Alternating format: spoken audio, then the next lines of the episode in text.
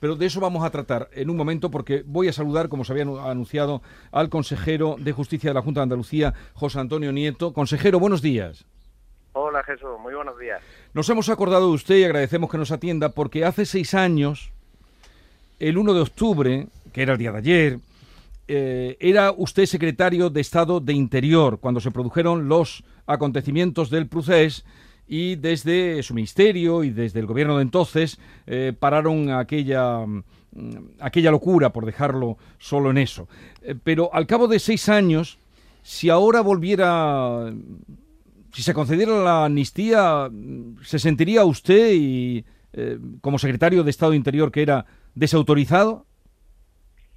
Bueno, yo me, sentiría como, como servidor público muy triste, ¿no? Y profundamente preocupado por, por cómo va este país. Eh, cuando actuamos desde la Secretaría de Estado de Seguridad, desde el Ministerio del Interior, no lo hacíamos por una decisión política, no lo hacíamos porque creyéramos que era un, un pulso que se estaba realizando al Estado y que teníamos que evitar. Estábamos actuando como policía judicial cumpliendo un mandato del Tribunal eh, Supremo que había declarado ilegal el referéndum y que había ordenado a la, a la policía y a la Guardia Civil en funciones de policía judicial que evitara que se cometiera un delito, que era aquel eh, referéndum del 1 de octubre.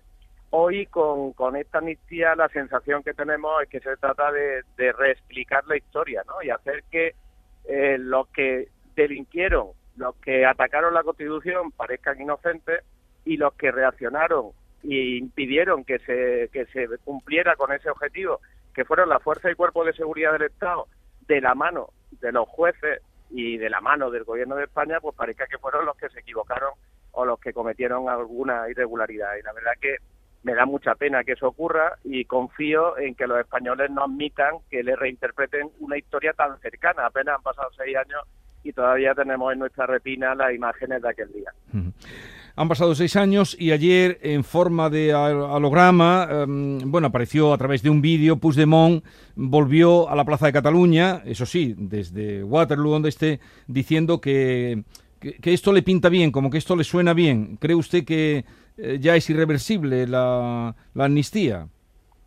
Bueno, yo creo que en este momento es absolutamente evidente que hay un acuerdo entre el Partido Socialista, Pedro Sánchez, y el independentismo catalán para que la amnistía sea un hecho. Creo que el independentismo va a seguir presionando para que la amnistía no vaya sola y creo que desde el Partido Socialista se está intentando que los españoles admitan que la amnistía, bueno, pues bueno está si no llega eh, unido a, un referéndum eh, que también es lo que piden los independentistas. Yo creo que eh, nos van a intentar eh, fijar ese espantajo de, que se tenga que admitir el referéndum para que pase por debajo de la puerta la amnistía, pero insisto, yo creo que, se está subestimando la madurez democrática del pueblo español, que es mucho más sensato de lo que algunos creen, que tiene mucha más memoria de lo que a algunos les gustaría y que desde luego no van a pasar por alto la situación que estamos viviendo.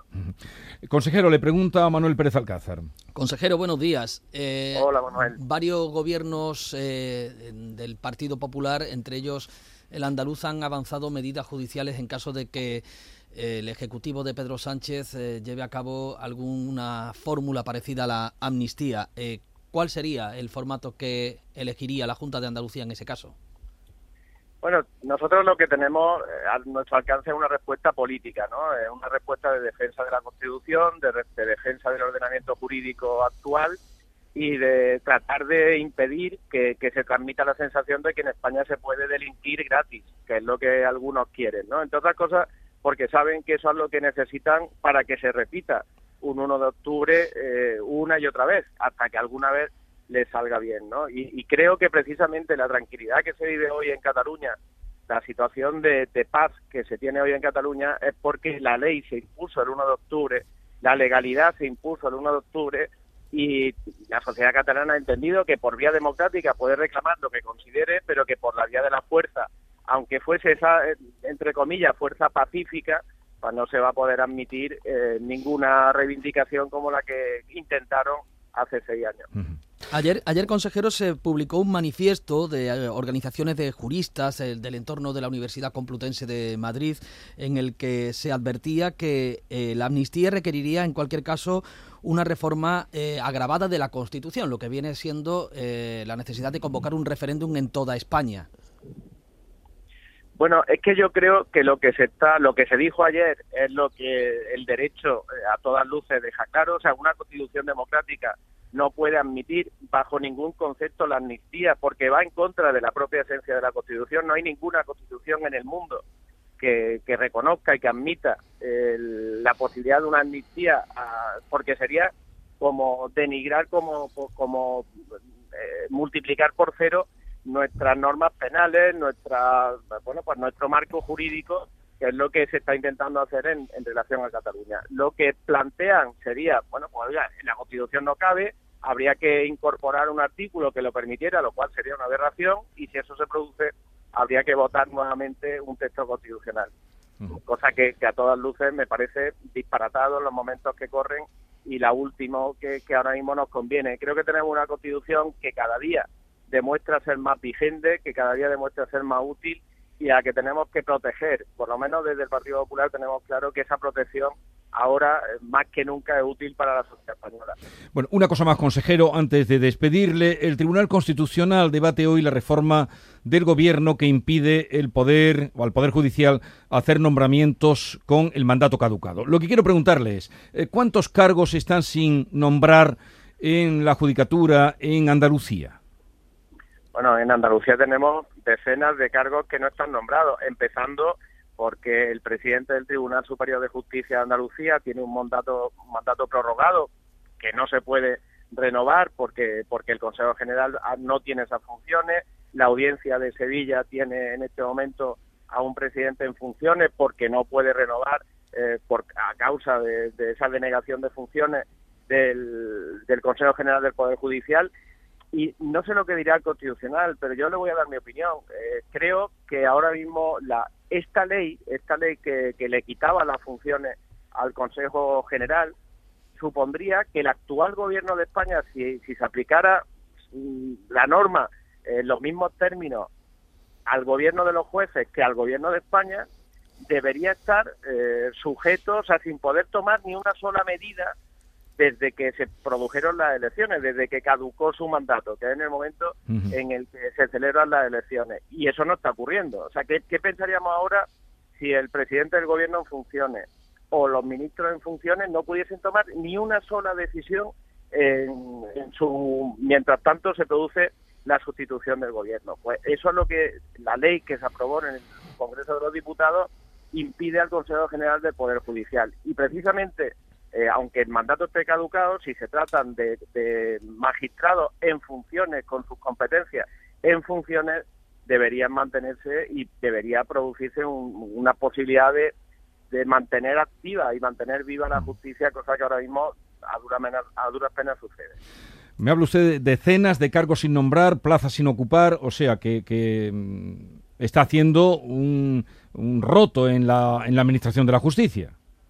Efectivamente. Mire, yo creo, independientemente de cómo quede el gobierno de España, de quién sea el presidente que, salga elegido o si hay que eh, volver otra vez a la urna, independientemente de eso, una de las primeras cosas que se tiene que resolver es el futuro del Consejo General del Poder Judicial.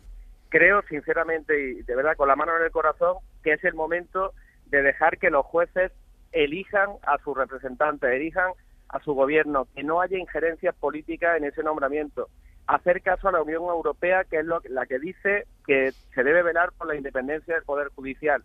El gobierno de España lo que está pidiendo es lo contrario. El gobierno de España, el gobierno del Partido Socialista, lo que está pidiendo es que el Congreso de los Diputados tome todas las decisiones en torno al gobierno de los jueces, a lo que conocemos como Consejo General del Poder Judicial.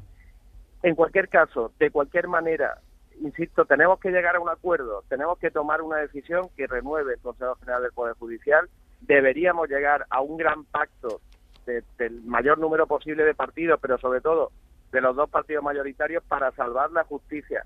La, eh, justicia está en un momento crítico y es necesario tener altura de mira, tener eh, visión de Estado y acordar el, futuro inmediato y el futuro a medio plazo de la justicia en España porque nos estamos jugando mucho si seguimos desgastándola como está ocurriendo ahora. José Antonio Nieto, consejero de Justicia de la Junta de Andalucía, que por cierto inaugura este lunes la segunda jornada de la justicia juvenil en el Polígono Sur, algo que va a estar también muy presente hoy en, el programa, la, eh, la juventud, sus comportamientos. Pues hoy se habla de eso y en la universidad se habla de violencia en la escuela. Un saludo, gracias por atendernos y buenos días, consejero. Muchísimas gracias, Jesús. Un saludo a toda la audiencia de Canal